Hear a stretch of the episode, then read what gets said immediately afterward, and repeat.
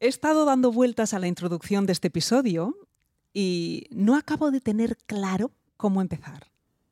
La primera idea que me ha venido a la cabeza ha sido empezar el episodio hablando de las consignas verbales que se han venido utilizando a lo largo de muchos años en el ámbito de la pedagogía vocal en el canto, con el fin de adquirir esa técnica tan deseada por todos y sobre todo para que el alumno pues encontrara esas sensaciones y sobre todo el timbre adecuado o pertinente al, género o al estilo. A buen seguro hay muchas perlas y quizá tengamos la oportunidad de comentar alguna con nuestra invitada de hoy.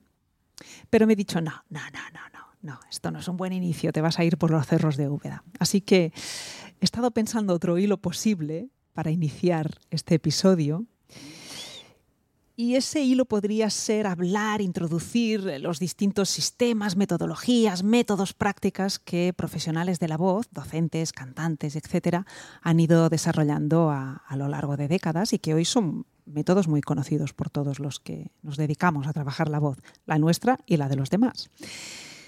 Pero como que tampoco me convencía. ¿Para qué os voy a engañar? Y en realidad es que donde quiero era parar y quizá hubiera sido más fácil empezar por ahí, de forma directa, es que la voz, ese instrumento invisible a los ojos, se puede explicar y puede hacerse, puede explicarse desde la anatomía, la fisiología y la acústica. Y aunque las imágenes y las consignas verbales que te pueden llevar a ellas, ¿no? a esas imágenes, a esas sensaciones que buscas, funcionan a veces y hay que recurrir a ellas eh, con según qué alumnos, lo cierto es que cuando nos explican desde la anatomía y la fisiología cómo hacemos lo que hacemos con la voz, se da, chachán, el aprendizaje del instrumento. Y además se da el camino, por lo menos en mi opinión, más corto. Es decir, aprendizaje a través de la adquisición de conocimiento y no por mimetismo o sensaciones, sino por certezas. ¿no? Y eso sucede no con un sistema o una metodología o un método, sino con el modelo Steel Voice Training System que desarrolló Joe Steele y del cual vamos a hablar hoy, vamos a, a dedicar el episodio con la invitada que os presento a continuación. Bueno, digo os presento, pero yo creo que para destacar nada, cuatro cosas de su currículum necesitaríamos ya un episodio um, entero. Así que yo creo que voy a hacerlo al revés. Alicia Romero, bienvenida. Buenas tardes, buenas noches, buenos días. ¿Qué, ¿Qué tal?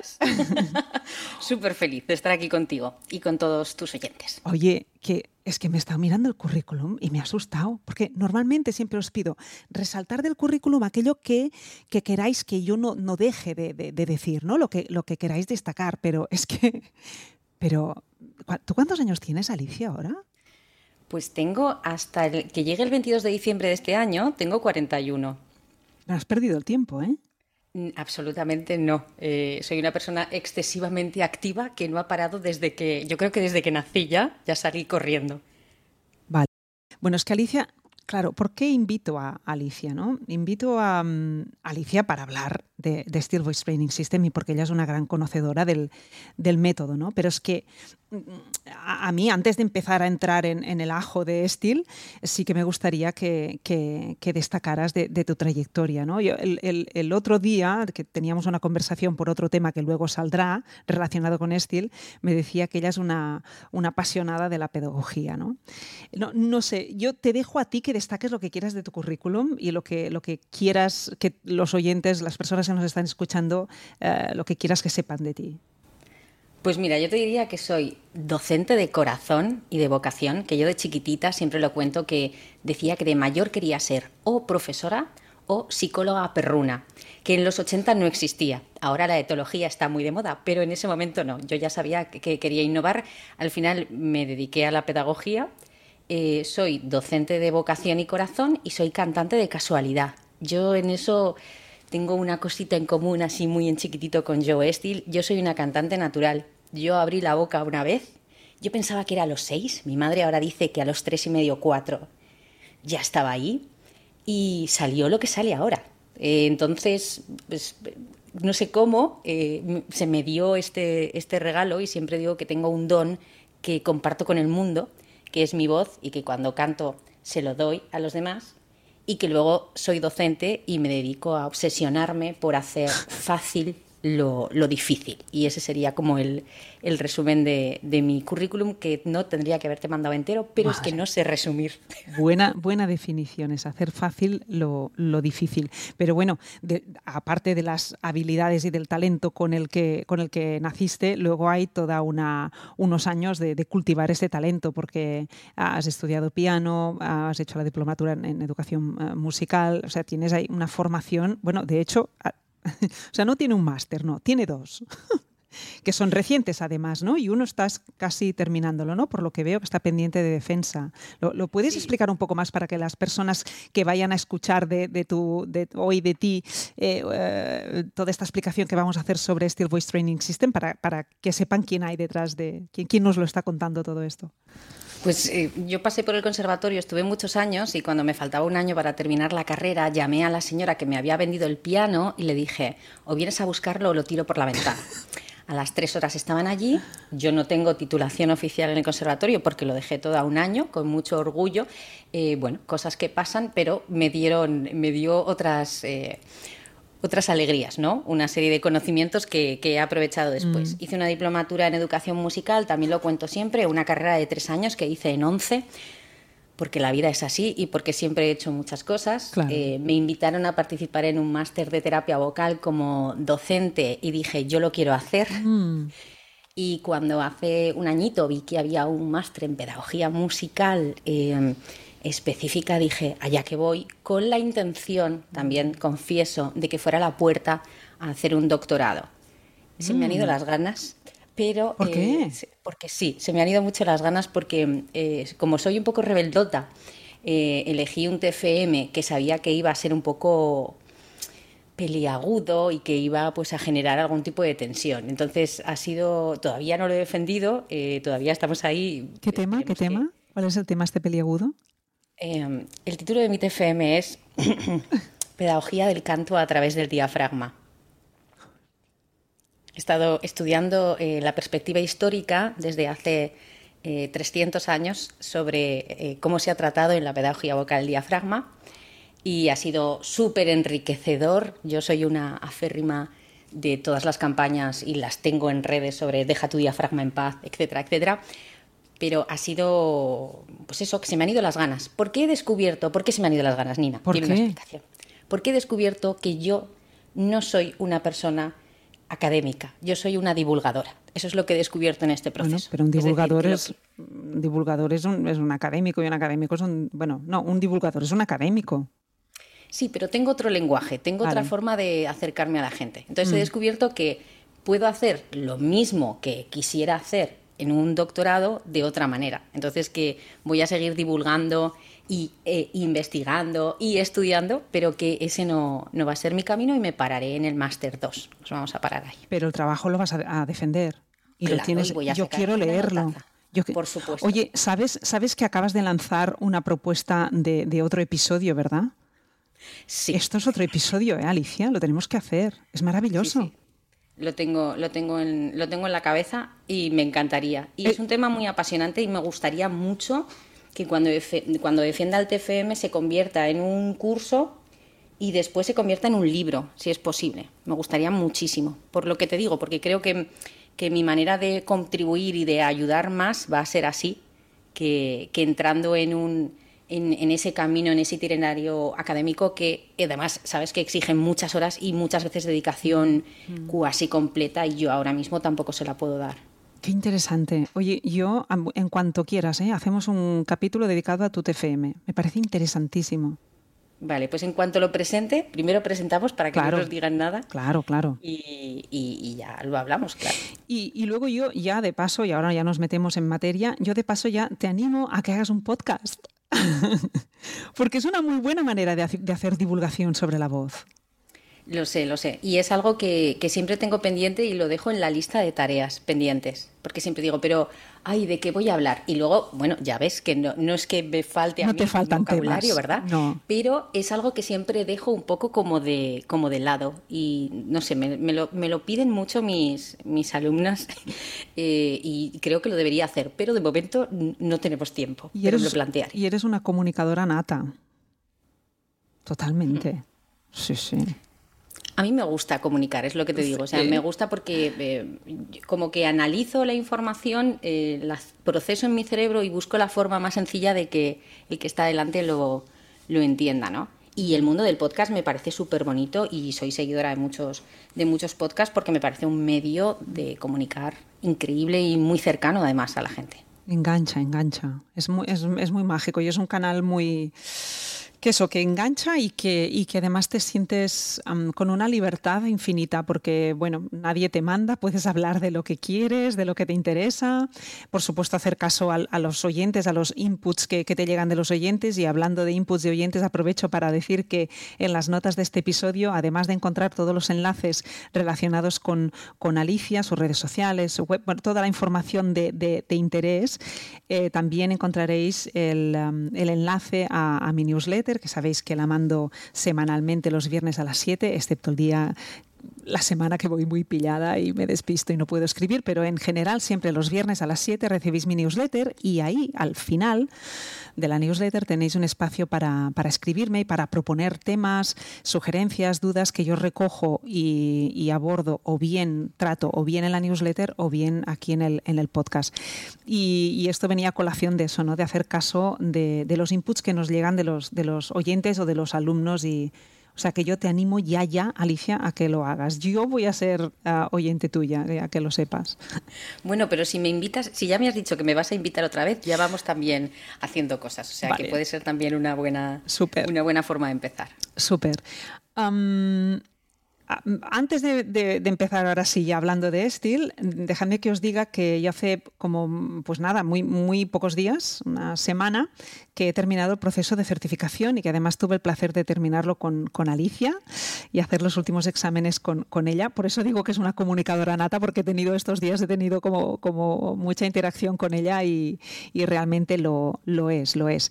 Así que, bueno, también te estoy muy, muy agradecida por, todo este acompañamiento hasta llegar aquí al, final de este camino y que hoy además lo, vas a poder explicar también, ¿no? que creo que es interesante. ¿no? Muchas personas conocen Voicecraft, eh, Steel, pero no, no saben muy bien todas las posibilidades y en qué consiste y qué, qué es realmente. ¿no?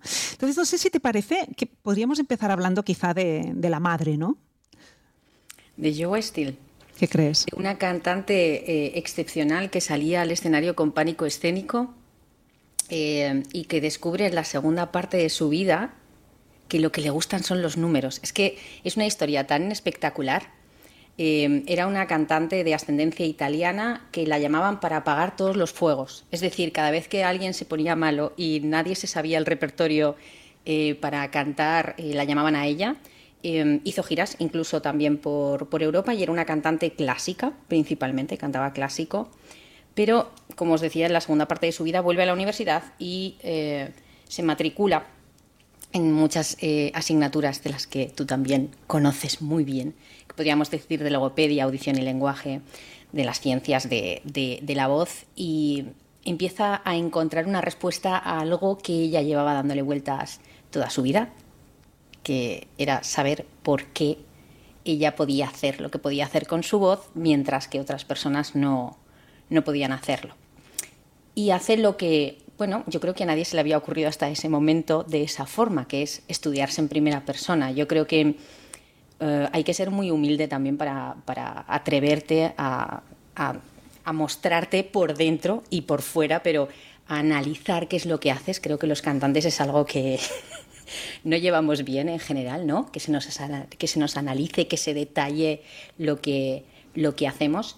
Em, y, dedica muchísimos años a, crear este modelo, que nosotros ahora lo vivimos de una manera espectacular porque ha tenido un, gran desarrollo y un avance, pero tenemos que siempre rendir el homenaje y el legado que se merece a pensar que esto salió todo de la cabeza de una señora, que tuvo mucha ayuda, que se rodeó de profesionales increíbles como Colton y otros, pero que realmente es el trabajo de toda una vida de una persona a la que le, apasionaba la voz. ¿Qué es lo que más te destacas tú de, toda la historia de Steel? ¿Qué es lo que más te ha llamado la atención estos años? Porque tú también hace muchos años que conoces el modelo. Claro, no, bueno, precisamente lo que estabas diciendo. Ahora es muy... Es, o sea, cuando las, cuando las ideas se han materializado y las ves, ¿no? Y, además, Estil, bueno, fíjate que podíamos haber traído los libros y enseñarlos aquí, pero bueno, da igual, ¿eh? quien nos esté escuchando, que no nos estará viendo, em, si va a internet y, en fin, y pone Joe Steele o no sé qué, título tienen en, inglés, tú te acordarás mejor que yo. Seguro que le va a salir el material y va a ver los libros o si va a la web, que la vamos a poner también en las notas del episodio, lo que van a encontrar va a ser todo, todo el material a través del cual, eh, libros y muchas cosas más, a través del cual eh, se ha ido plasmando esa sistematización que hizo Joe. Claro, ahora cuando, cuando coges un libro y, tienes el paso uno, paso, ahora hace esto, ahora dices, ay, bueno, pues qué, qué, fácil, ¿no? Qué libro más, más sencillo, ¿no? Sí, claro, pero es que luego es todo el trabajo detrás de sistematizar todo eso y, de, y de hacer fácil lo que es difícil, que es plasmar esa, esa idea. A mí eso me, me, maravilla y en cierto modo me recuerda mucho al caso de, de Pilates, de Joseph Pilates. Me recuerda muchísimo. Pienso, ¿cómo es posible que este hombre sistematizara este método? Y, por suerte que lo hizo y que quedó escrito y que quedó, porque no existía la fisioterapia cuando este señor en 1914 empezó a, inventarse ejercicios con poleas y, muelles en una, en una ah, cama de un campo de concentración. No, me parecen genios. Y yo, Estil, creo que está también en, en esa línea, ¿no? Hizo un, trabajo ingente, no sé si se dice sin castellano, ingen, sí, ingente, ¿eh? Sí, ingente. ¿Verdad? Hizo un trabajo enorme, ¿no? Y además desde una perspectiva muy novedosa, de nuevo, en 2022 que nos encontramos puede parecer que no, pero estamos hablando de que ya comienza a investigar a finales de los años 70 y que em, primero que sigue la cadena del habla, que a mí me parece una cosa increíble, ¿no? Esto que nos enseñaron en el cole del emisor y el receptor, se empieza con la percepción, con lo que percibe el receptor, después se empieza a estudiar eh, acústicamente lo que se ha percibido y después se pasa a la parte fisiológica, que es cuando ya empezamos a analizar anatómica y fisiológicamente qué es lo que sucede. El modelo se mueve todo el rato en ese, en ese triángulo ¿no? de cómo percibo, de cómo se propaga en el espacio y cómo lo produzco, ¿no? la fisiología, la percepción y la, y la acústica. Pero claro, es la primera persona que dice, a ver, señores, eh, esto se puede entrenar y eh, vamos además a hacer algo, de nuevo, 2022, uy, qué raro, entonces, muy novedoso que es separar el entrenamiento mecánico de tu voz de todo lo artístico. Ahora mismo hay muchísimas metodologías y sistemas que no hacen esto, es decir, que siguen uniendo la parte técnica o mecánica a una estética en concreto o a unas preferencias de sonidos en concretos. Pero que una persona te diga, no hay un sonido feo, bonito, bueno o malo, siempre y cuando no pongas en peligro tu salud vocal o comprometas la salud de tu voz, cualquier sonido que tú obtengas puede ser bueno para ti o puede ser útil para ti.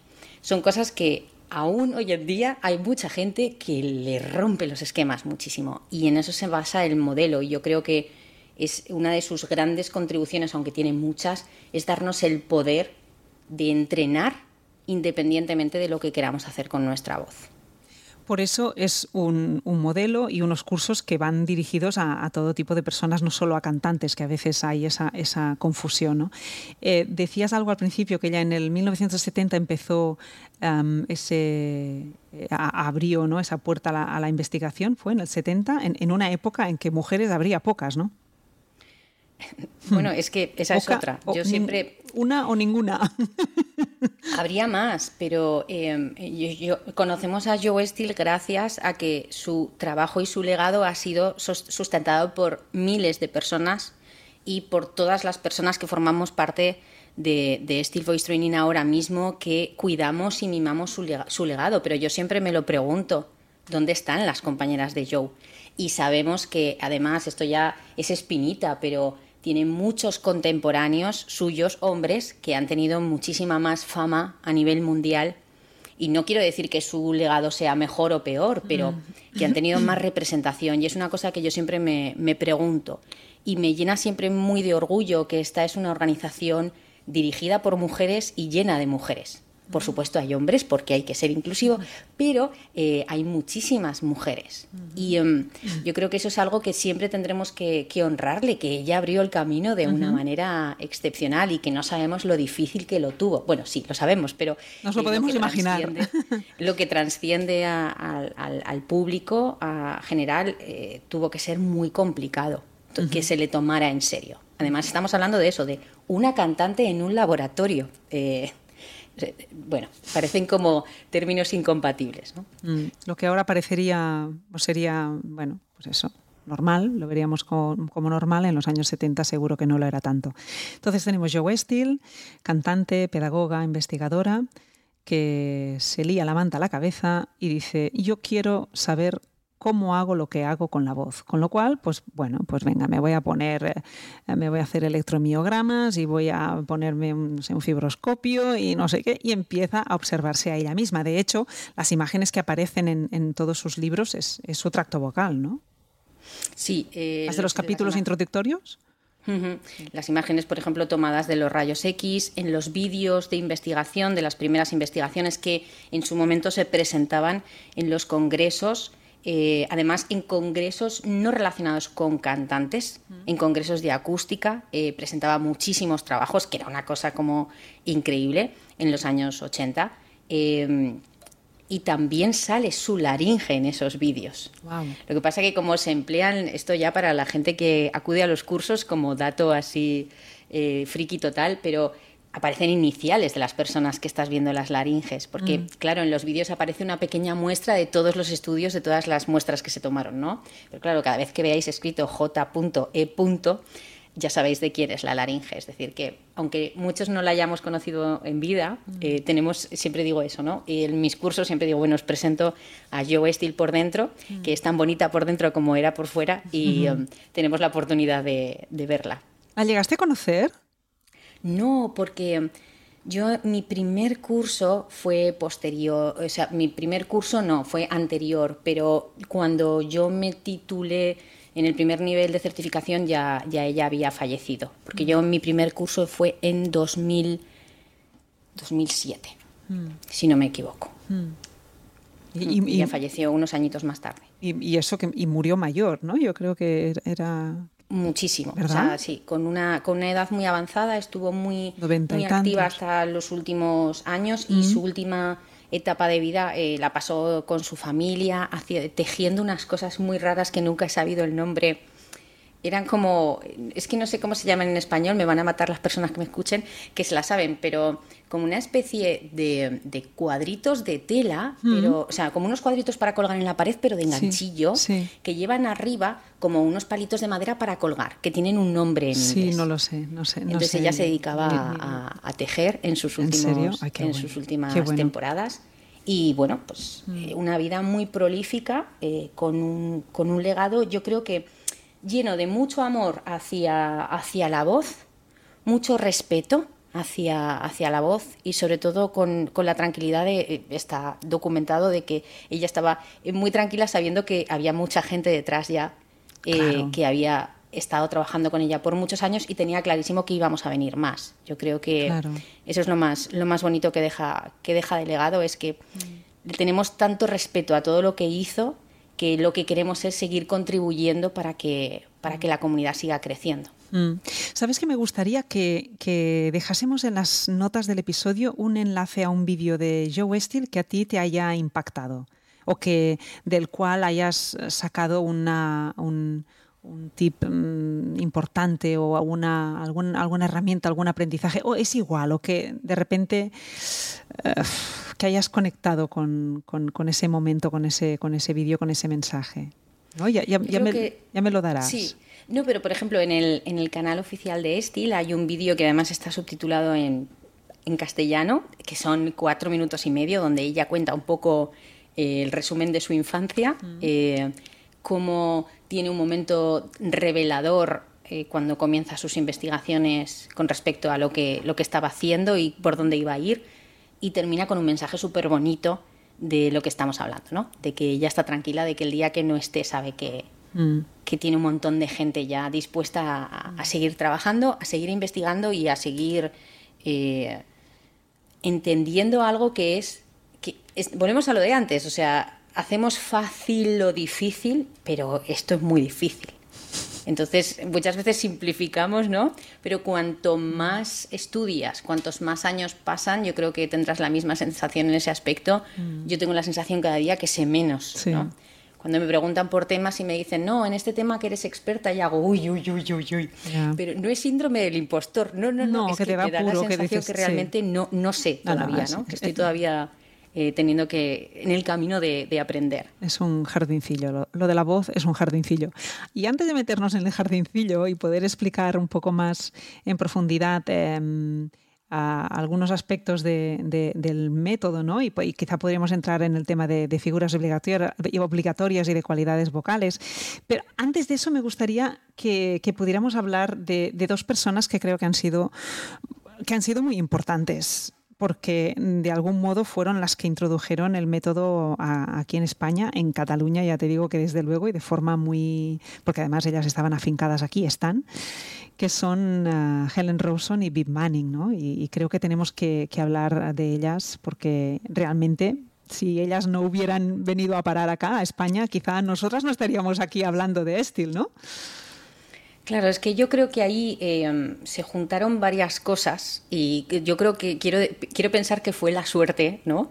El que, el que ellas, al, al ser de otro país de habla inglesa, el poderse desplazar en, en, unos tiempos en los que no era tan común que la gente pudiera desplazarse a otros lugares a hacer cursos, el tener la lengua en común y estar viviendo eh, las dos en Barcelona, pues eso es un regalazo. O sea, eso nos ha permitido eh, que ser desde hace muchos años una de las comunidades más grandes dentro de Estil a nivel, a nivel mundial. ¿no? Yo creo que eh, esa ha sido como la suerte, ¿no? que ellas hayan nacido en otro país y que hayan decidido venir aquí a hacernos un regalo a todos y a todas que ha sido introducir Estil. ¿no? Yo creo que ellas tenían muy claro desde el principio que lo querían traer. Y eso es muy bonito y durante muchos años eh, han, hecho que, el modelo se conozca en España, en otros países también, ¿no? En Cataluña la presencia es verdad que durante muchos años ha sido mayor. Estamos creciendo, todavía no estamos al 50-50, todavía la comunidad estilo en Cataluña es mayor que en, otros, en otras zonas de, de España, pero es muy bonito lo que han hecho, porque mm, ellas realmente se encuentran con el modelo en un idioma diferente y hacer una cosa que a mí me parece increíble, que es adaptar el modelo en otro idioma. Y esto de nuevo, 2022, con los traductores online y con todo el mundo que habla 58 idiomas, nos puede parecer normal, pero estamos hablando de que eh, tomaron un montón de vocabulario que ni siquiera se usaba en castellano. O sea, a mí el, tema de los pliegues, si lo podemos comentar, esto a mí me apasiona. Ya, ya mismo, venga.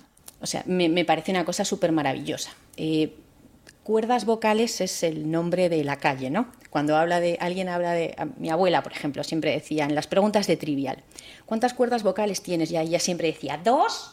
Digo, claro, porque tú tienes una mal y ya te lo sabes, pero la gente suele contestar seis como la guitarra o cuatro como el violín. Bien. Entonces, cuerdas vocales. Pero en nuestro sistema, en Estil, eh, desde siempre se han llamado folds que eh, la traducción es pliegue, pero nadie usaba pliegue vocal cuando Helen y Viv traducen los términos al castellano. Entonces a mí me parece un acto de valentía decir, no, esto es así. De nadie lo va a entender, no, da igual, esto es así. Yo creo que demuestra mucho de la importancia de, las palabras. Yo soy muy pesada con las palabras siempre, ¿no? Pero las palabras son muy importantes. Entonces el, el adaptar eh, el vocabulario específico, súper técnico que tiene el modelo a otro idioma, eh, fue muy complicado y lo han hecho muy bien. No hemos tenido libros en, castellano hasta hace pues unos 10 años. Yo en mis primeros cursos no había libros, mm. teníamos unos resúmenes que preparaban como mucho amor con, lo que, lo que se podía, ¿no? Em, y, yo creo que independientemente de todos los proyectos eh, profesionales que han tenido fuera de Estil mm, siempre van a ser y tienen que ser eh, las dos personas más importantes de Estil en España. independientemente de todos los que vengamos detrás. Mm. Que vendremos más, obviamente, porque es ley de vida mm. y eh, lo que queremos es crecer como, como comunidad, ¿no? Pero es lo que, lo que aparece también en los libros. No sé si la gente que tenga, no la primera edición de, de los libros, pero sí en la, en la segunda edición de los libros hay un prólogo donde eh, aparecen las dos y se les pues eso se les agradece ¿no? su contribución dentro de, dentro de la comunidad porque ha sido muy, muy especial y, gracias a ellas se conoce Steel en España. Si no hubiera sido por ellas, pues hubiéramos tardado, pues no lo sé, ¿no? 25, 25 años más, ¿no? Ah, claro. Yo conozco a, las dos desde hace muchos años y de hecho cuando me encargaron de, dirigir la Academia de Operación Triunfo no dudé ni un minuto en, en, eh, que las dos fueran eh, parte del claustro de profesores. Y, y ahí tuvieron como, como, Operación Triunfo fue lo que fue y, me quedo con esa ventana que significó para dar a conocer la parte más mm, artesanal de nuestro oficio, pues ahí tuvieron ellas también una ventana para dar a conocer Estil, ¿no? Y, fue muy bonito que los espectadores pudieran ver cómo, se enseñaba la voz, ¿no? cómo se enseña algo invisible a los ojos que no ves, que solo percibes y que, y que cuando lo percibes y escuchas a alguien cantar, ¿no? Pues escuchabas a Bisbal, a Rosa, a Chenoa, a quien fuera, y decías, ¡ay, qué fácil! Bueno, pues detrás de eso que parece tan fácil, pues hay un trabajazo de coordinación y de y en fin, y toda una serie de acciones dificilísimas que hay que controlar y coordinar y que eso es justamente lo que, lo que enseña lo que enseña Estil y ahora vamos a hablar de eso y bueno, y, y fue, fue muy bonito también que ellas pudieran tener ese espacio ahí en, en Operación Triunfo y que pudieran tener esa, esa ventana para que Estil asomara ahí, ¿no? Bueno, de hecho vino Paul Sí, sí. Vino Paul Farrington a, Operación Triunfo a hacer una, una masterclass. Que, claro, yo había hecho bastantes cursos con, con Paul y, claro, yo lo veías que era, era un espectáculo porque es una persona con un sentido del humor, un comunicador nato, gran eh, pedagogo. Y entonces les propuse a Tony Cruz y a Maynat y les dije, tenéis que traer a este hombre a hacer una masterclass. No, pero es que tres horas no podemos, que el canal se va a caer porque esto no tendrá audiencia, no sé qué. Perdona. Y fue, fue un bombazo. Fue brutal porque, claro, lo que consiguió él, lo que consiguió sacar él de, de los concursantes fue, fue impresionante. Sí, sí. Tengo, tengo que recuperar ese, ese, ese vídeo. Ostras, mira, ahora me, Hay que recuperarlo, ¿eh? porque además yo la primera vez que vi a, la primera vez que vi a Helen eh, fue en el canal de 24 horas. Ah, qué bueno. Y yo enchufé la tele y dije, ¿esa señora quién es? O sea, pero, pero esas magias que está haciendo, ¿qué es eso?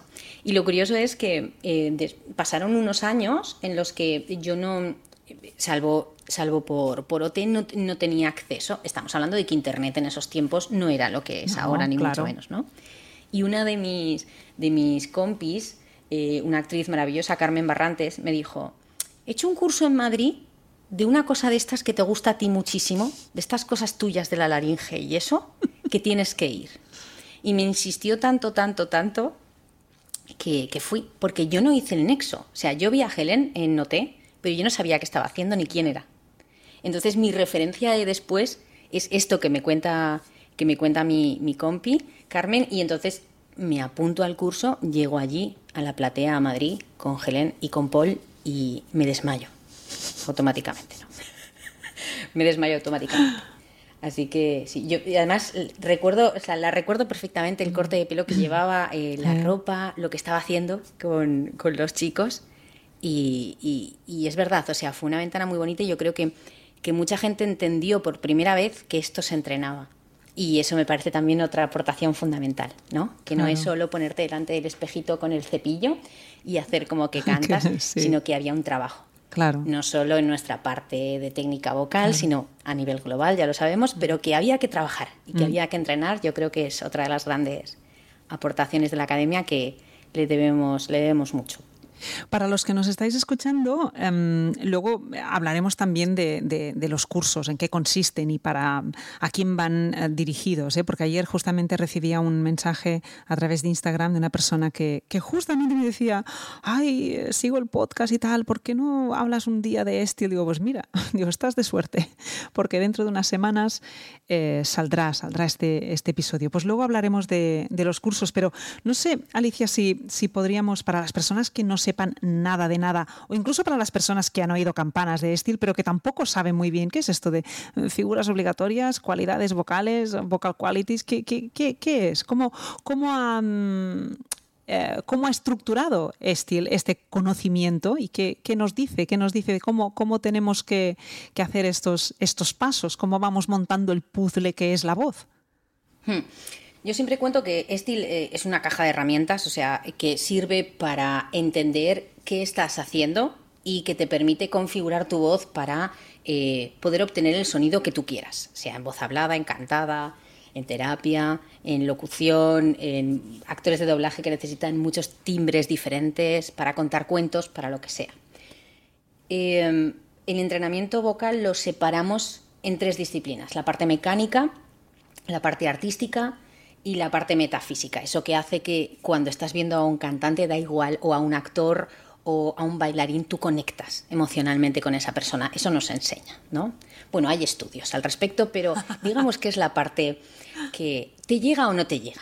En el caso de la voz puede ser un actor excepcional, pero te llega o no te llega, ¿no? Este te gusta o este no te gusta. Entonces, ¿cuál es la novedad del sistema? Apartar la parte artística, es decir, eh, quitar todos los criterios estéticos cuando vemos a alguien, aunque ahora la moda esté muy mezclada, ¿no? pero vemos a alguien con unas ropas de los años 20 y de los años 40 o de los 50 y distinguimos, ¿no? por las formas, por los tipos de tela, por los colores sabemos que son eh, estéticas diferentes. En la música, en la voz, eh, en el teatro también pasa. Entonces todo esto se aparta y nos vamos a la mecánica. Y a mí me gusta compararlo con la barra de ballet. Cuando tú ves a los bailarines en la barra de ballet moviendo el bracito arriba, abajo, arriba, abajo, 280 veces, y tú dices, ¿qué hacen? ¡Qué cansado! Y están ahí, pim, pam, pim, pam, todos los días, ¿no? Y luego cuando lo ves integrado en la coreografía, dices, ¡buah! Es decir, ese trabajo de la barra, esa parte técnica, es la que les permite después desarrollar su faceta artística y hacernos sentir cosas. ¿Cómo lo, cómo lo moldea Estil? Esto lo ordena en figuras obligatorias que se centran en diferentes estructuras anatómicas que tenemos en, nuestro cuerpo y se dividen siguiendo un modelo de producción del sonido que se llama potencia fuente filtro, que ahora mismo, 2022, también obvio, cuando comenzó Joe mm, mezclar la potencia, es decir, el aire, no estaba tan, tan en boga en ese momento. Es decir, yo necesito un aire que se encuentre con un lugar que llamamos fuente, un sitio, en este caso los pliegues vocales, para que en esa interactuación se cree un sonido, X. Ese sonido por sí mismo es un... No, no, nos va a decir nada, va a ser un zumbido. Necesita de otras estructuras para adquirir un color, para sonar a vocal, sonar a consonante, y todas esas estructuras eh, son los filtros. Estas tres estructuras, la potencia, que es el aire, la fuente, que son los pliegues vocales, y los filtros, que son todas las estructuras desde los pliegues vocales hasta la boca, que lo llamamos eh, tracto vocal, estas tres cosas, potencia, fuente y filtro, interactúan entre sí y lo que hace una altera a las otras. Es decir, que lo que yo hago arriba en la boca tiene un efecto en los pliegues vocales, tiene un efecto en el aire y las tres van a interactuar todo el tiempo. ¿Qué hacemos desde las figuras? Aprender a gestionar cada una por separado. Obviamente, si trabajamos, por ejemplo, una figura que son los labios, obviamente cuando movemos los labios no nos podemos sacar los labios de la cabeza y aislarlo del resto de las estructuras de mi cabeza, obviamente. Pero sí que puedo desarrollar un mayor dominio y destreza de esa área. Esto los bailarines, o las personas que trabajáis pilates o otras disciplinas corporales lo tenéis mucho más claro. Es muy buen ejemplo el que has puesto de la barra de los bailarines, muy buen ejemplo, creo que se puede entender muy bien ahí. Claro, entonces, ¿qué es lo que trabajamos desde Estil? La propiocepción. el entender cómo las diferentes partes de estas estructuras pueden moverse, pueden trabajar y a partir de ahí vamos a obtener diferentes sonidos. Cuando trabajamos todas estas figuras, que se llaman obligatorias en relación al patinaje artístico, y ahora me vas a pensar, oyente, en los tirabuzones, pero no va de esto. Las figuras obligatorias del patinaje artístico, eh, si buscáis vídeos de patinaje de los años 80, los patinadores salían al hielo y tenían que hacer formas geométricas en el hielo. Formas geométricas o, por ejemplo, vamos a pensar una fácil, un 8. Imagina que salen al hielo y dibujan un 8 con eh, las cuchillas. Tenían que hacer el dibujo varias veces, es decir, pasar por encima de lo que la cuchilla había eh, rasgado la primera vez. Cuando terminaban de hacer su figura obligatoria en las repeticiones que fueran, los jueces salían al hielo, literalmente andando, y se aproximaban a la figura para comprobar la destreza en el desarrollo de la figura cuanto más finas eran las líneas, cuanto más juntitas, menos se salían, como cuando pintamos de pequeños y nos salíamos de, la línea, mayor puntuación tenían. Eso, para poder eh, tener la destreza técnica, requería muchísimo trabajo y sobre todo mucho control de la cuchilla. De ahí toma eh, Joe Steele la referencia para las figuras obligatorias. Qué interesante. como algo que tienes que hacer obligatoriamente de una determinada manera, pero para luego tú hacer un poco lo que, lo que quieras. Y que son las figuras obligatorias. Perdona, y que por tanto implica un, un control eh, y una coordinación extraordinaria y una isolación, porque la isolación en, en realidad es coordinación, ¿no? Es coordinar. Es, es la, la madre del cordero, ¿no? La madre del cordero. El aislamiento es, es la, madre de, la madre del cordero. Estas figuras obligatorias eh, te van a hacer obtener, eh, cada una de ellas, un mayor control sobre esas estructuras. Pero en sí mismas, de forma aislada, cuanto más las trabajes, tendrán un efecto en tu voz, obviamente, pero no deja, no deja de ser parte de tu entrenamiento, porque cuando usas la voz vas a usar todas a la vez ahí entramos en el tema de las cualidades. Y las cualidades las explicamos en recetas y yo creo que también se entiende muy bien desde la perspectiva gastronómica. Si yo quiero hacer una tortilla, yo necesito una serie de cosas, sí o sí. O sea, tiene que haber un medio que me produzca la energía, me da igual que sea fuego, vitrocerámica, leña, me da lo mismo, gas, tiene que haber una, una conducción ahí de energía, ¿no? Tiene que haber una sartén u otro recipiente, lo que más os guste, y tiene que haber huevos. A partir de ahí ya lo que quieras. Claro, esto tiene un orden, o sea, tú no puedes encender el fuego, echar los huevos, luego encima la sartén y el resto de los ingredientes, ¿no? Un orden lógico va a seguir, pero tienes mucho margen de maniobra. Pues esto es un poco la idea de las cualidades. Yo cada vez hago la tortilla que me gusta más. ¿De qué quiero la tortilla hoy? De champiñones. Mañana de zanahorias y pasado de chorizo.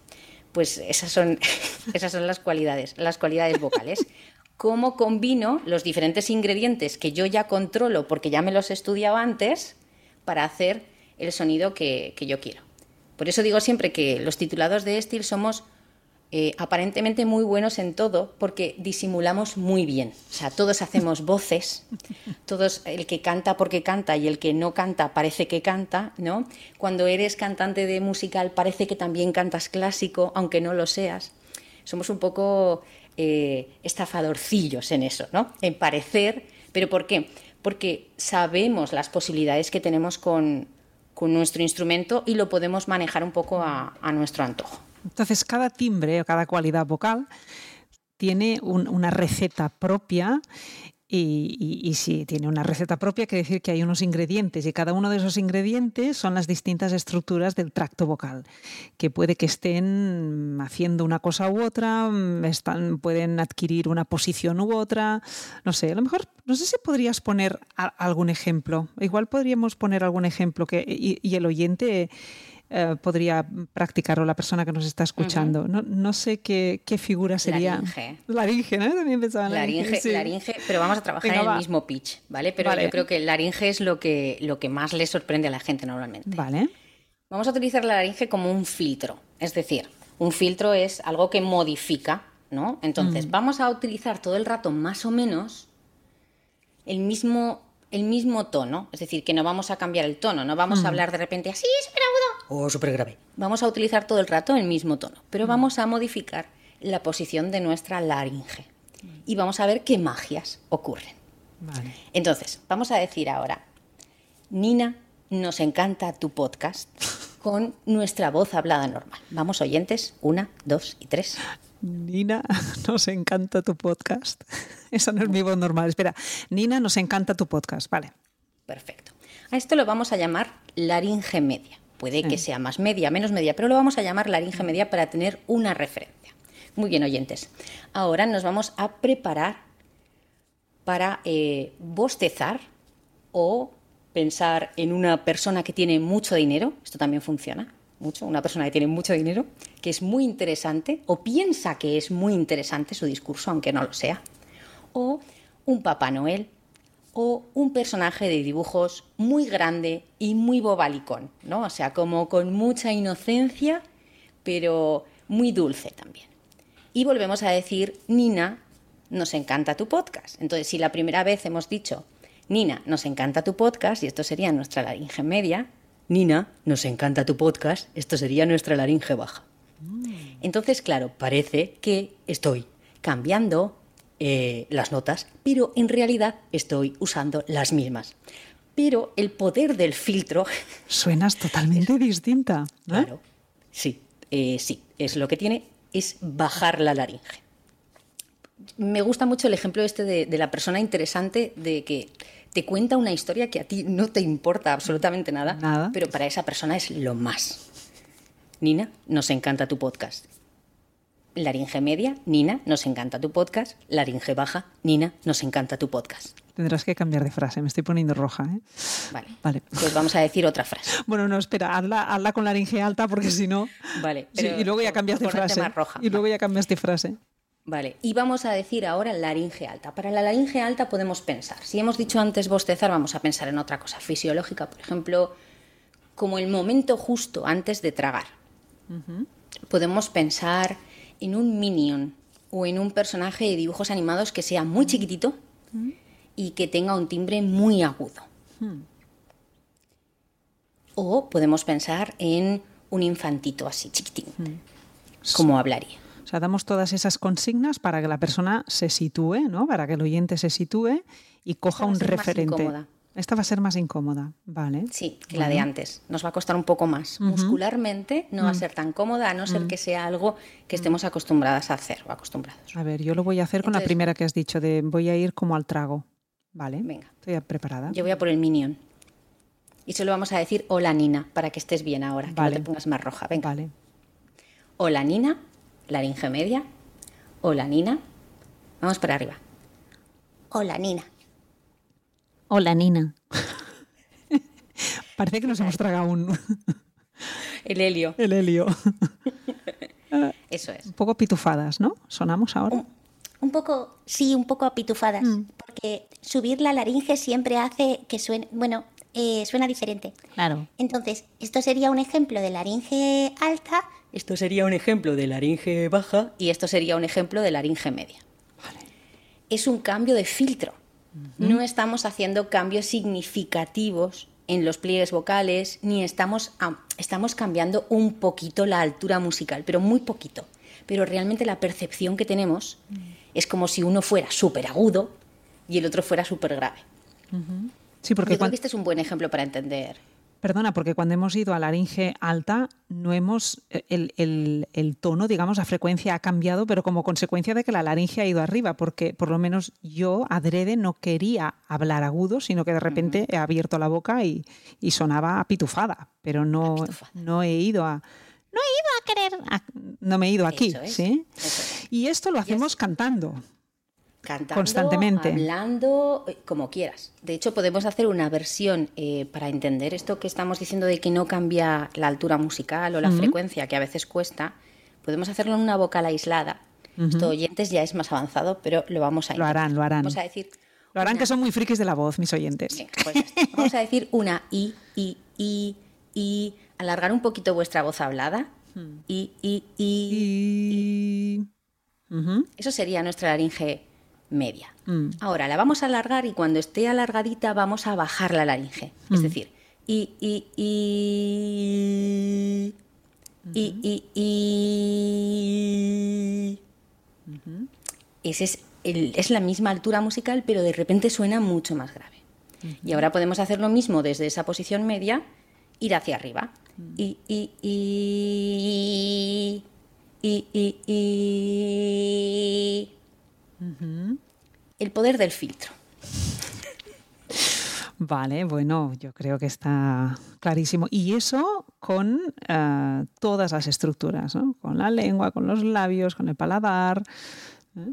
Eso es, tenemos una serie de estructuras que son eh, del tracto vocal, que son más fáciles de identificar, pues por ejemplo, como has dicho, eh, velo del paladar, eh, la mandíbula, la lengua, los labios, que son estructuras que más o menos todos conocemos, la laringe como filtro, que es lo que hemos hecho ahora. Luego tenemos figuras que están dentro de la laringe, que ya implican eh, cosas que no podemos ver, pero que podemos sentir. Eh, y también tenemos las estructuras de apoyo o soporte, que son grupos musculares más grandes que nos van a ayudar a, a desarrollar las tareas vocales que necesitemos. Wow. Y mm,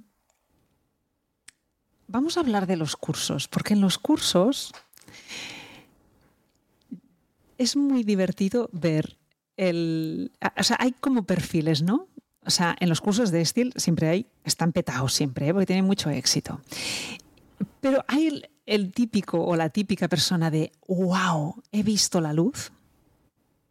Y luego está el que, a mí que me cuentan, pero esto como, ¿no? También hay alguno, ¿no? Hay alguno que dice, pero que luego acaba, acaba sucumbiendo, ¿no? Pero hay personas de todo tipo, hay logopedas, hay cantantes, hay de todos los perfiles, porque los cursos de Steel no son solo para cantar, ya lo hemos dicho antes, y van dirigidos a, a muchos perfiles de, de personas, ¿eh?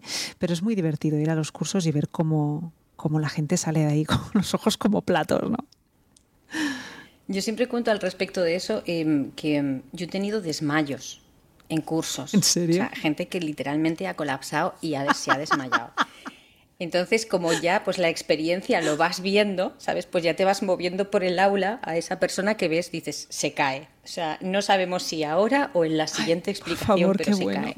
Ay. Y entonces, como ahora trabajo mucho online y no puedo estar para sujetarles, eh, sí que intento eh, crear un clima eh, como de mucha confianza eh, para que esas situaciones sean lo más benévolas posibles. Es decir, sobre todo cuando em, las creencias o, las cosas que, que nos han explicado durante mucho tiempo, que a lo mejor, sobre todo, sabemos que en nuestro campo, desgraciadamente, hay mucha, yo lo llamo la literatura fantástica de la voz. O sea, no lo llamo pedagogía vocal, lo llamo literatura fantástica. Si durante muchos años has hecho ciertas cosas con tu voz pensando que era lo que tenías que hacer, no funcionaban, pero lo has hecho porque te han dirigido así, y de repente te, en- te encuentras con otra cosa que es contraria a lo que te han dicho, pero que encima te sirve, el primer pensamiento que suele tener la gente es desmayarse. El segundo es ¿qué he hecho con mi vida? He perdido los últimos 20 años de mi vida. Y eso es lo que yo intento por todos los medios que no aparezca. ¿Vale? O sea, yo eso sí que lo, lo intento y sobre todo con la gente que viene, con todos mis respetos y perdones, con la gente que viene de un, de un mundo más clásico o de conservatorios, me pasa mucho. E intento que la, con, con perdón, que la hostia sea lo menor posible porque yo, yo he estado ahí.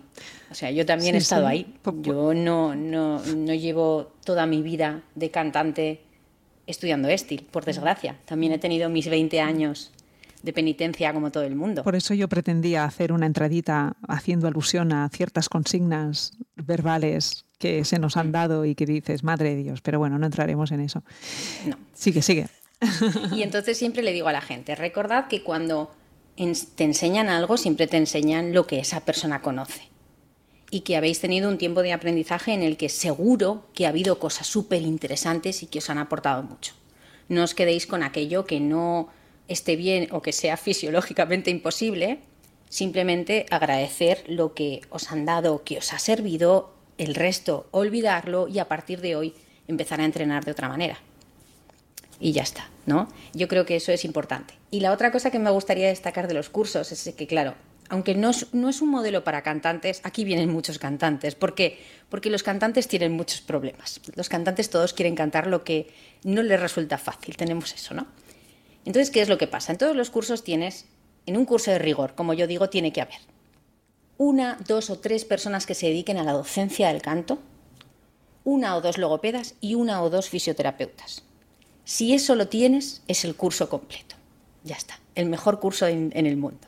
Si además quieres que sea el curso VIP, necesitas dos actores, actrices y uno que pasaba por allí. El uno que pasaba por allí es muy importante, porque el uno que pasaba por allí no tiene hábitos. Ah, vale, claro. El uno que pasaba por allí y no sabe nadie cómo se ha apuntado, a ese le sale todo a la primera. Claro. Y a los cantantes no nos sale nada. Y al cantante no le sale ni una. Y al profesor de canto, a la profesora no le sale ni una. Entonces miran con odio al que pasaba por ahí. Sí, sí, sí. dicen, serás. Sí. ¿Por qué? Viene virgen. Entonces, sí. Y me viene tan bien ese que pasaba por allí. Entonces yo siempre espero en mis cursos a ver, cuando veo las inscripciones, digo, ¿dónde está el que se pasaba por allí? Y entonces alguien levanta la mano y dice, es que yo no canto yo. Bien, oyentes, estar al loro, ¿eh? para los interesados en hacer cursos de este, que muchas veces decís, ay, es que no sé si es para mí, porque claro, yo, bueno, es que no canto, bueno, canto en casa, es que da igual, si es que no va de cantar, ¿eh? tenéis que ser el que pasaba por allí, que dice Alicia. Efectivamente. Pues ese. Yo ayer rechacé a una persona, no rechacé, o sea, le dije que no se apuntara al curso a una persona que lo que quería era cantar. Me dijo, es que yo lo que quiero es cantar y le dije, no te apuntes. O sea, más claro agua. Le dije, no, este curso no es para ti. Ya te avisaré si hago otros en los que te... Pero este curso no, porque te voy a enseñar a... Te voy a enseñar cómo funciona tu voz para que luego tú elijas lo que quieres hacer. Pero no vamos a entrar. Esa persona lo que quería era cantar, cantar, cantar, karaoke uno, dos, tres, cuatro, cinco. Y eso no es. Pero por favor, sí, o sea, oyentes, los que pasabais por ahí, yo os quiero en mis cursos a todos. O sea, venirse, venirse que tenéis un sitio VIP especial con, con cositas para, para que nos amenicéis los cursos. Un lugar destacado.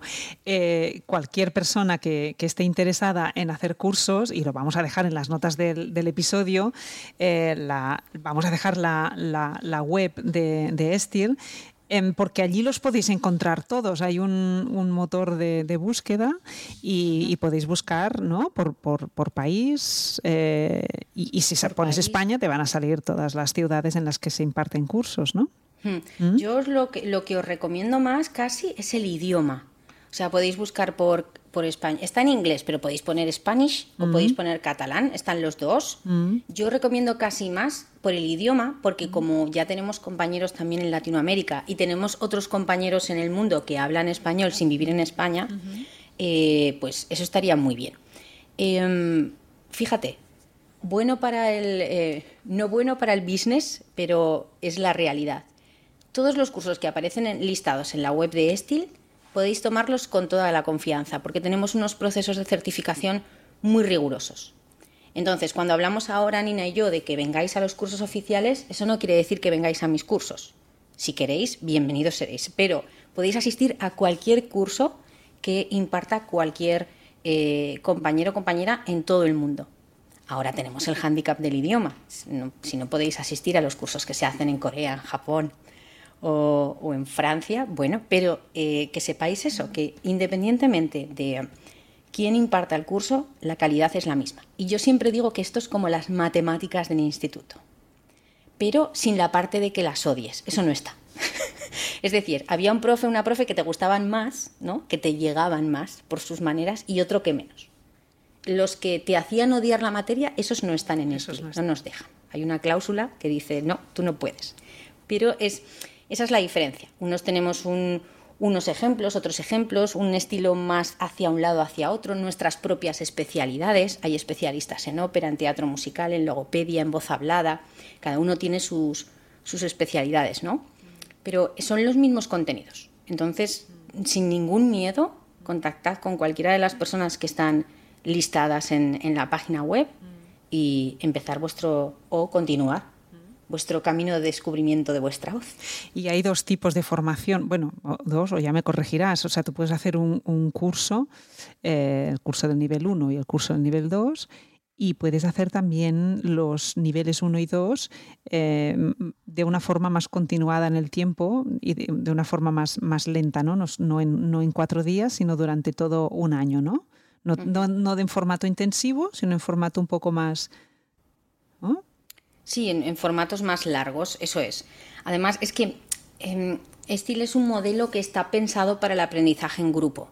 Entonces, siempre decimos que en los primeros estadios si podéis asistir a las formaciones que impartimos los instructores, que son los niveles oficiales, perfecto. Pero hay eh, personas con la titulación que, acabas de, terminar tú eh, que pueden eh, trabajar con vosotros a nivel individual también. Y hay muchas personas que prefieren el individual, que aunque les digas, no, mira, esto funciona mejor en grupo, prefieren ese contacto de uno a uno y tenemos un montón de, profesionales eh, con los que podéis trabajar también a nivel individual en sus estudios y, tenéis, bueno, pues hay muchas posibilidades. También hay cursos más cortos, introductorios o los que llamamos special topics, que son como de cosas en concreto, eh, pues de estilos en concreto, sobre para, para logopedas, sobre rock, sobre clásico, para profes. Mm. hay bastantes temáticas. Simplemente es irle echando un vistazo a la página Mm. e ir viendo lo que, lo que se va publicando. Lo que interesa. ¿Tú estás en, Zaragoza, Alicia? Yo estoy en Zaragoza, es mi ciudad, aquí nací y aquí seguiré a no ser que pase algo. Yo es que soy muy maña. Claro. Yo soy muy de aquí. Yo pues vivo muy bien. Pues qué bien. Es una ciudad que es muy dura climáticamente, pero eso nos hace también tener un carácter muy, muy especial y yo estoy muy agustera. Conozco el Cierzo. ¿Lo conoces? Sí, hemos tenido nuestros rifirrafes. Sí, entonces das cursos, eh, perdón, das, das, clases, das formación, eh, tienes tu escuela, vas a otras escuelas, como por, por, porque eh, si nos está escuchando alguien de Zaragoza o alrededores. Pues mira, ahora mismo presencial en Zaragoza no estoy trabajando, solo dirijo coros. Mm. Entonces tengo, tengo dos coros de gospel, amateurs, un coro profesional y luego dirijo la coral municipal de mi pueblo, el Burgo de Ebro, porque yo soy también muy de mi pueblo. Eh, que está muy cerquita de, Zaragoza. Entonces, lo que es a nivel eh, presencial no estoy trabajando. Mm. Sí que hacemos cursos intensivos de Estil cada X meses, que sí que pueden venir a, verme. El trabajo 90% que hago es online. Entonces, sí que tengo eh, sesiones privadas con estudiantes de todo tipo y eh, imparto los niveles de manera online, tanto en formatos semanales como en, formatos intensivos. Bueno, lo bueno de la, de la, pandemia es que los cursos de estilo empezaron a, realizarse online. Y, y, de hecho, Em, y, también me gustaría tocar, si, tenemos un poquitín de tiempo más, me gustaría tocar este tema por si a alguien le interesa. Eh, de hecho, la última formación que has hecho en, en Estil, y ahora si quieres eh, puedes, puedes decir ¿no? los estadios de las formaciones que hay, la última formación que tú has hecho y que, y que te permite eh, pues por ejemplo lo que has hecho conmigo, ¿no? Eh, examinarme eh, a mí o a cualquier alumno que esté en proceso de, certificación. El, último curso que has hecho lo has hecho, en parte lo has hecho online, ¿no? Me comentaste. ¿Te fuiste a estudiar fuera? Pero no, toda mi certificación como instructora la he hecho online. O sea, ha sido una bendición porque yo temía muchísimo el día de que, esto iba a pasar porque mis mentoras están en Estados Unidos y yo ya veía que esto pintaba eh, muchos viajes. Pero eh, gracias a, la pandemia pues ha salido algo positivo y he podido eh, trabajar con, con, diferentes equipos en seis países para poder hacer todo el proceso de formación sin tener que salir de casa. Qué enriquecedor. Claro, para mí, yo como alumna eh, llevaba desde 2009 recibiendo formación online. O sea, para mí es un medio que, ya me resultaba muy cercano. Y como profe, yo llevaba ya cinco añitos antes de, pandemia trabajando. Entonces, claro, ha abierto una puerta que es genial. He viajado y volveré a viajar para impartir cursos. Y, em, pero claro, lo que digo siempre, la gente que tengo cerca, bueno, a menos de mil kilómetros, bueno, pero ya tengo muchas personas que trabajan conmigo que están a miles de kilómetros. Si no lo pudiéramos hacer así, sería imposible. Entonces, bueno, tiene una parte buena y una parte mala. Siempre pienso que cuando me jubile me dedicaré a dar vueltas por el mundo, a ir a ver a todos mis alumnitos por ahí y entonces estaré, no sé, 10 años dando vueltas, ¿no? De sofá en sofá. Eh, para visitarles a todos y, ya está. No, no, pero tiene, tiene una parte muy buena porque no podrías estar dando clases y conociendo a personas que viven a, pues eso, yo que sé, Argentina, Chile, ah, no sé, este es, es, fantástico. Y te decía lo, de las certificaciones, ¿no? Por si a alguien se le pasa por la cabeza hacer ah, las, ah, ser profesor, digámoslo así, no, no sé, ¿cómo, ¿cómo se dice esto? ¿Ser profesor, ser trainer, ser, cómo se dice? Ahora mismo todos somos trainers independientemente del nivel de certificación que tengamos. Es como nuestra palabra en común. Mm. O sea, la traducción sería personas entrenadas en el modelo. Tenemos tres niveles de certificación, son todos los nombres en inglés, no asustarse. El primero se llama Steel Figure Proficiency. El primer nivel de certificación lo que certifica es que tú conoces el modelo en primera persona. Es decir, que conoces las figuras, conoces las cualidades y eres capaz eh, de demostrarlas en primera persona. Ese es el primer nivel de certificación. Para ese nivel de certificación simplemente asistes a los niveles una vez, te preparas el examen con entrenadores de Steel y te presentas y tienes tu, tu Steel Figure Proficiency. demuestras que puedes bajar, subir la laringe y todo eso que hacíamos antes. Eso es. Que quieres ir más allá, que quieres enseñar el modelo a otras personas, entonces tienes que hacer el segundo nivel de certificación que se llama Steel Master Trainer. Ahí ya la cosa eh, empieza un poco a complicarse porque aquí hay que estudiar y hay que estudiar bastante. Eso no quiere decir que sea imposible, no, hay muchas personas que, que lo hacen, pero es un poco más complejo. Repetimos los niveles, estudiamos anatomía, fisiología y acústica, hacemos un examen escrito un examen práctico más difícil que el del primer nivel para demostrar las figuras y las calidades y empiezas a enseñarlas.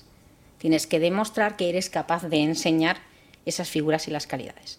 Cuando terminas el proceso eres un Steel Master Trainer, puedes entrenar a otros, eh, hacer cursos cortos, dirigir grupos de prácticas, puedes hacer un montón de cosas, que es lo que ahora puede hacer Nina. Y luego ya cuando te lías la manta a la cabeza, como tú. Y quieres, como yo. Eres la primera española. Sí. Qué chulo. Sí, es muy guay. Yo quería ser la primera Spanish y, bueno, la primera Spaniard y terminar eh, antes de los 40. Al final fue con 40 nada, Nada. Bueno, eres la, eh, eres la primera española en que el oyente se ha quedado. ¿Pero en qué? ¿En qué es la primera española? Soy la primera Steel Mentor and Course Instructor, que también ha cambiado el nombre. Y nosotros somos 40 ahora mismo en el mundo. En los últimos dos años hemos crecido, eh, éramos 30 y poquitos y ahora somos ya 40. Y em, somos personas que estamos muy mal de la cabeza porque estamos todo el día estudiando. Ese es la el, primer, el primer requisito es estar mal de la cabeza porque esto es, es un poco estar mal de la cabeza. El segundo es profundizar en el modelo como para poderlo mostrar en su totalidad en grupos más grandes y de manera pública. Claro, en un grupo público te puede aparecer el que nadie sabe por qué ha venido, pero también puede venir una persona que tenga un nivel muy alto en acústica, en fisiología, en anatomía. Claro. no tenemos que saberlo todo, pero tenemos que ser capaces de responder a sus dudas y a sus preguntas, con lo cual tenemos que tener un conocimiento más profundo del modelo. Eh, y además tenemos una parte que es la que más me gusta a mí, que por eso estoy aquí, eh, que es el mentoring, es decir, el ayudar a otras personas para que puedan eh, iniciar sus procesos de, de certificación. Entonces eso, ahora mismo somos 40 en el mundo, que es una cifra muy pequeña para 7.000 millones, pero en realidad eh, está muy bien, porque hay gente de muchos, de muchos lugares. Y lo que más me gusta, y siempre lo digo, y las personas que llevan más tiempo en la organización a veces me miran mal por ello, eh, que los procesos ahora son mucho más, mm, cuanto más tiempo pasan, más difíciles son.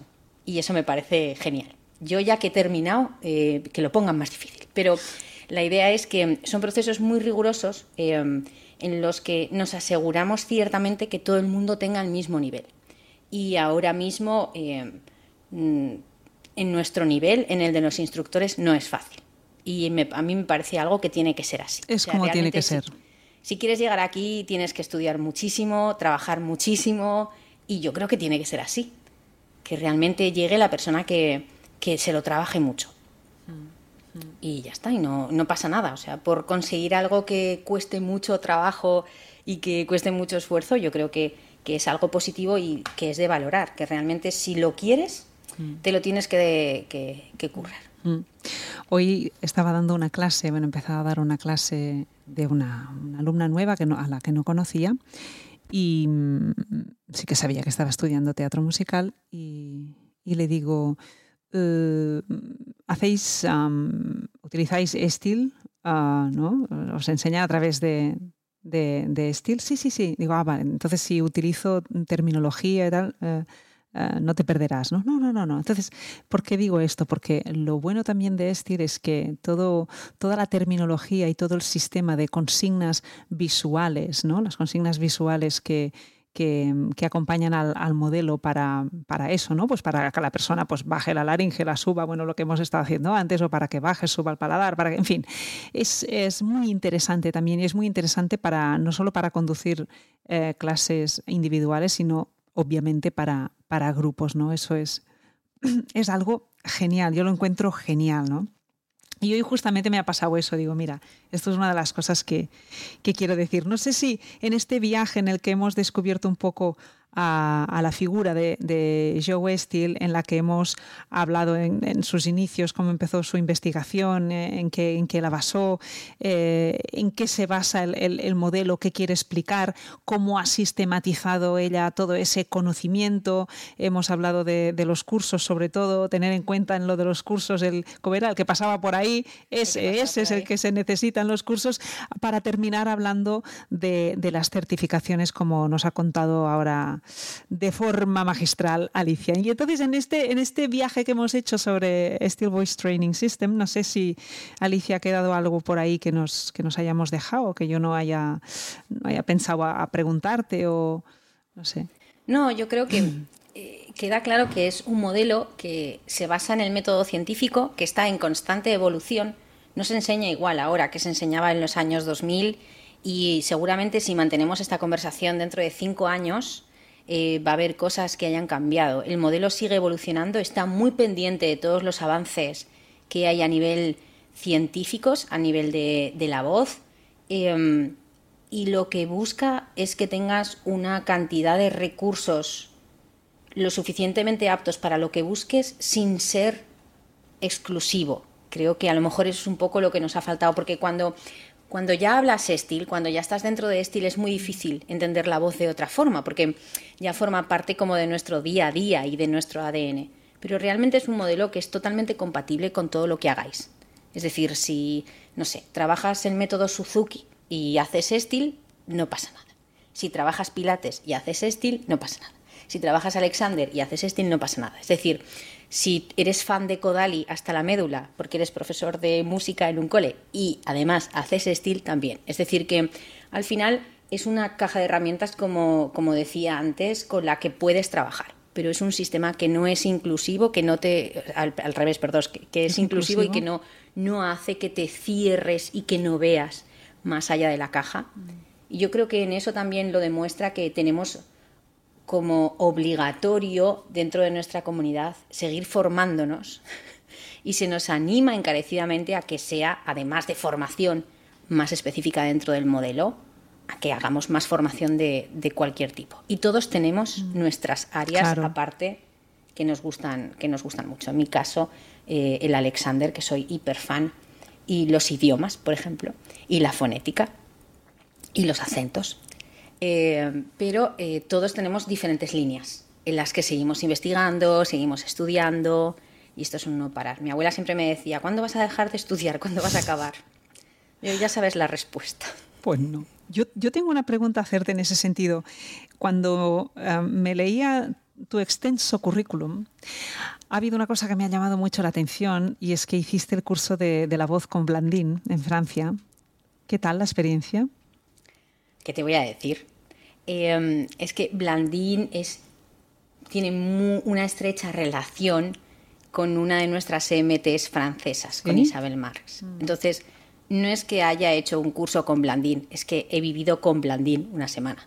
Entonces, es una relación más allá la que tienen ellas y yo tengo una relación también muy cercana con mi compañera. Y mi compañera siempre dice, Isabel Marx siempre dice, Blandín es a la o sea, Joe Steele es de, tráquea para arriba y Blandín es de tráquea para abajo. Siempre dice eso, ¿no? Mi, compañera.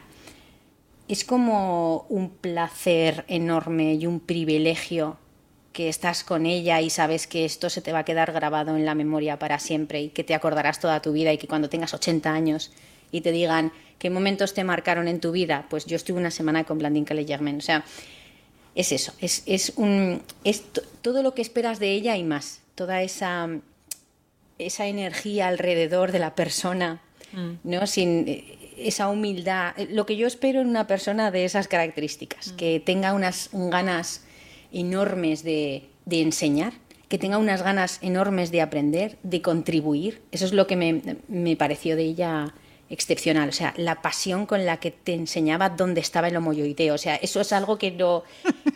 Es que, eh, es, que es, muy difícil de explicar. Bueno, claro, aparte en francés. Yo, mi nivel de francés no está mal, eh, podría mejorar, pero es eso, o sea, esa pasión de que te está enseñando dónde está un músculo y lo que significa para ella, ¿no?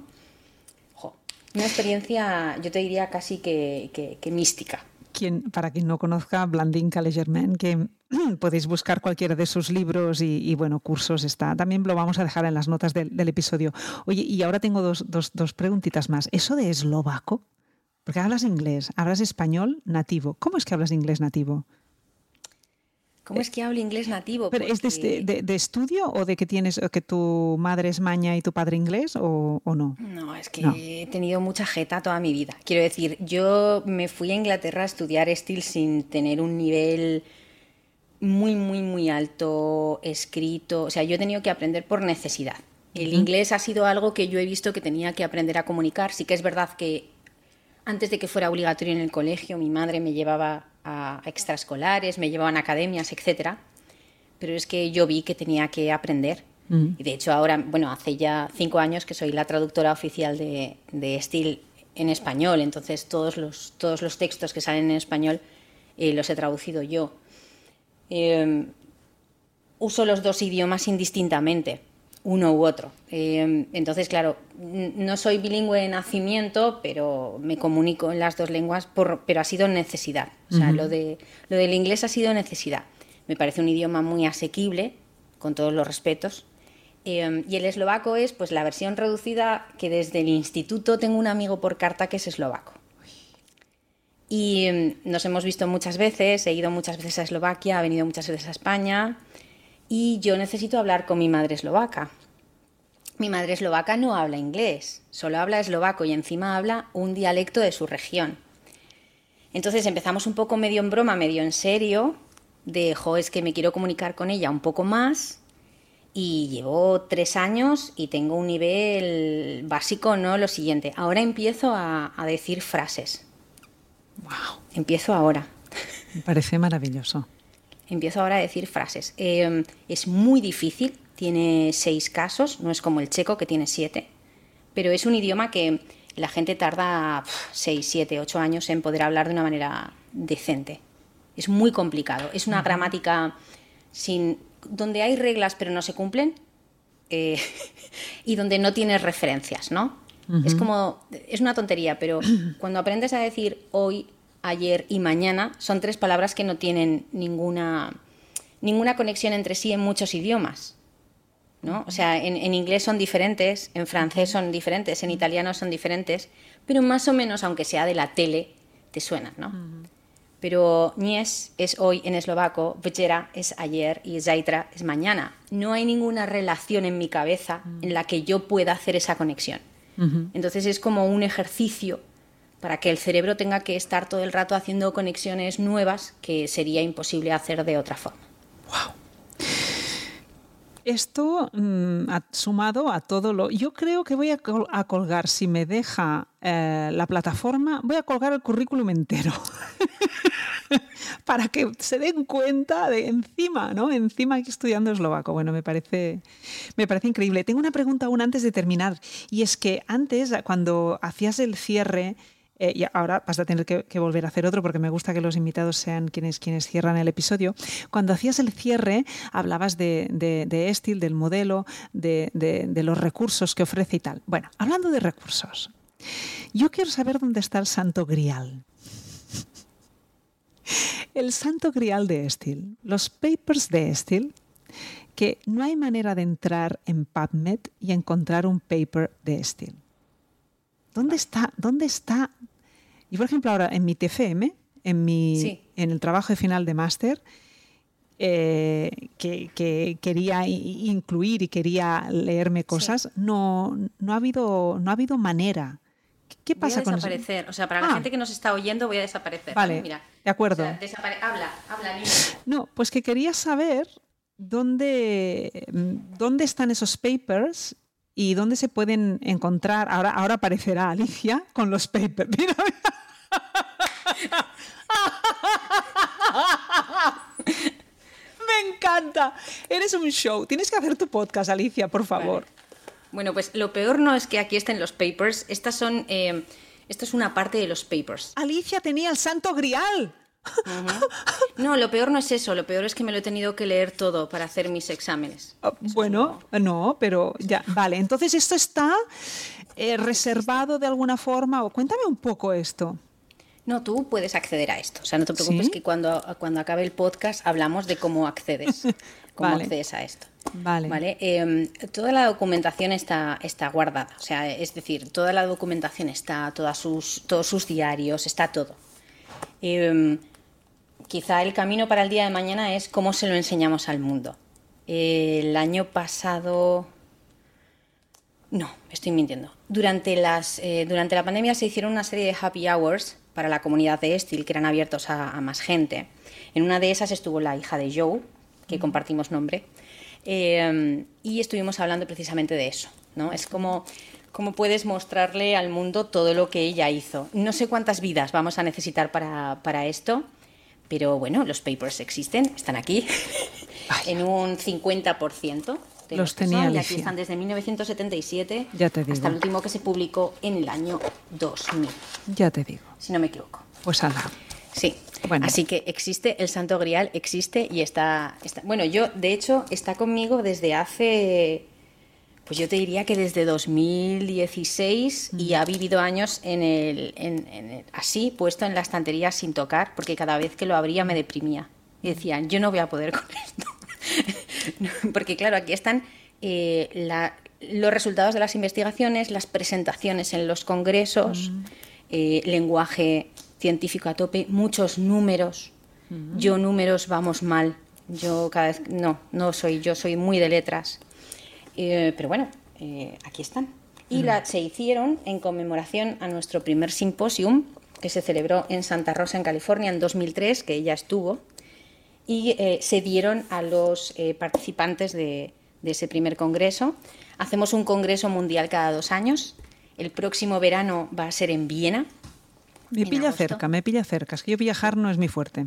Fui al de Londres y digo, mira, al de Londres voy a ir, que me pilla. Pero yo, por ejemplo, cuando os fuisteis a Australia, ¿no? Un año. Ah, no, yo no, yo no. Yo, eso es lo malo que tengo yo. Que el siguiente que nos toca es fuera y yo lo de viajar fuera tampoco lo ¿Dónde os toca el siguiente? No se sabe todavía, pero solemos cambiar de continente cada dos años. Entonces va a tocar otro continente. Yo el de Viena no te digo que no. Mira, me gustaría ir a Viena. Pues no te digo que no. Entonces me decías que en el de Viena, perdón. El Viena dentro el verano que viene y en, ese, en, nuestros congresos presentamos, eh, sobre todo son novedades dentro de la comunidad, hacemos presentaciones, eh, gente que estamos dentro de la comunidad, vienen otros, pero eh, te lo decía porque esto se entregó en el primero, que fue en, Santa Rosa. Ha habido ediciones en todos los, los continentes. y es una forma también muy bonita de vernos, ¿no? Cada, cada dos, cada cuatro, cuando puedes, porque hay veces que no puedes ir cada dos, pero es una forma genial de, estar en contacto con, la comunidad y tenemos una comunidad de gente muy maravillosa alrededor del mundo. Qué guay. Bueno, pues nada, estoy deseando, no estoy deseando terminar el podcast, pero estoy deseando darle al fin aquí a la grabación para que me cuentes cómo puedo tener los papers. Bueno, ya estoy más tranquila, ya me he tranquilizado, porque mira que llevo tiempo detrás de esto. Vale, luego me lo cuentas. Vale. Alicia, no sé si quieres añadir algo más. Mm, bueno, en realidad por ponerte roja, porque ya lo sabes, pero en mi casa somos muy fans de Nina. Esto lo tenéis que saber, oyentes. Solo os diré que mi marido es fan desde el 1, 2, 3 y que hace un par de semanas le dije a tal hora esta Nina se asomó y la miró y la saludó y se echó a llorar y no es mentira. O sea, él, se puso ahí. Es que es la Nina, digo ya, cariño, ya. Y bajó la laringe. Oh, es la Nina. Y, claro, digo, pues mucha ilusión. Y yo también, yo soy muy fan de siempre, ya lo sabes. Y um, darte la enhorabuena porque yo tenía muchísimas ganas de que finalizarase esta, esta certificación porque eres una persona muy válida, como todos los que nos escuchan lo saben, y es un placerazo enorme que, que, formes parte de la comunidad, que ya la formabas antes, pero ahora como con más pomposidad, ¿no? Y yo estoy, estoy muy contenta de todo este proceso y me alegro mucho de, que hayamos podido trabajar juntas estas semanas y que, bueno, este sea el primero de otros, porque por Si tengo, tengo, que volver para hablar de, tengo que, del amigo diafragma. Por, por supuestísimo. Yo sí, te, lo dije, ya te, te, mandé muchos mensajes de agradecimiento porque la verdad es que, que fue un, placer terminar la, la certificación contigo y, aprendí muchísimo en estos días. Fue, de verdad, fue, fue, fue maravilloso y tengo, tengo pendiente de ir a, a, verte trabajar a, Zaragoza. Eso lo quiero hacer y lo haré.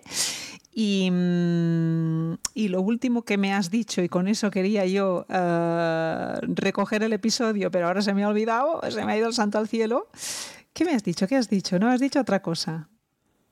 Bueno, ya lo he dicho ya lo a volver, ah, claro, por favor, lo más importante, lo más importante de todo, de que la, o sea, tenemos que poner cita ya para ese pedazo de episodio hablando de tu trabajo de investigación. Eh, en el cual te has remontado, pues eso, has estado investigando 300 años atrás, ¿has dicho? Sí, 1700. Año arriba, año abajo. Pues nada, ¿cuándo presentas el trabajo? Estoy pendiente de que la, de que la universidad me, lo comunique. Yo no sé exactamente cuándo va a ser, no creo que falte mucho porque ya están comenzando con las sesiones de preparación del acto de defensa. Espero que no sea mucho, tienen un plazo, creo que no es superior a cinco semanas, no lo sé, pero será, será pronto y por supuesto que en cuanto, en cuanto esté te, aviso y, por favor. por ello. Y en cuanto lo hayas. Te adelanto alguna cosita cuando le des al stop. Vale, cuando lo hayas ah, ah, presentado y se pueda ya, uh, bueno, esté público y se pueda leer, yo me, encantaría leerlo porque sí que me gustaría leerlo antes de hacer el, el episodio. Pero bueno, eso lo podemos arreglar. o, bueno, un extracto, lo que tú crees, pero eso estará público, ¿no? ¿Tu trabajo estará publicado o no? Claro, eh, lo puedes elegir si es ah, público o no. Entonces, no, lo sé, tengo que pensarlo con la almohada todavía, porque es verdad que lo que te decía antes, está desarrollado para el ámbito académico y para las personas que lo van a leer, porque a mí me ha pasado, o sea, yo leyendo otros TFMs, eh, no es tan preciso como a mí me gustaría que fuera el texto. Entonces creo que necesita darse, darle una vuelta al formato para que sea más divulgativo, para que cuando se lea se entienda bien, porque hay demasiadas cosas que tienen que cumplir el formato académico del TFM, mm. que cuando una persona que no está acostumbrada a ese tipo de, lenguaje lo lea, no quiero que le resulte dudoso, sino al revés, que le aclare cosas. Claro, claro. Entonces creo que hay que darle una vueltecilla todavía. Vale, pero el podcast será el momento de dar esa vuelta con el, con el lenguaje, ¿eh? con el lenguaje oral ahí tú ya, ¿no? Claro, eso es. Divinamente. Sin problema. Sin problema. Pues ya, ya pondremos eh, fecha a esto. Alicia Romero, te agradezco muchísimo, me lo he pasado en grande, ha sido un placer escucharte y, nada, que espero que, vuelvas muy pronto. Yo de ti, yo, mira, me pido la carta a los reyes, ve haciendo, hasta que no abras tu podcast, ve haciendo listado de temas y te vas pasando por aquí, pues no sé, una vez, no te diré que cada mes, pero cuando tú quieras. Bueno, luego también dejamos decidir a la audiencia, ¿eh? que ellos también decidan, los oyentes digan sí o no. Abrimos una encuesta de cuántas veces y oye, sin problema, yo encantada por aquí de volver. Seguro que, dirán muchas. Yo lo que igual te voy pasando los temas si me llegan a partir de, ¿eh? o si salen dudas sobre este o sobre lo que has comentado hoy, pues te, te lo haré llegar, ¿de acuerdo? Perfecto, muy bien. Alicia, mil gracias. A ti y a todos los que nos escucháis, un saludo muy grande.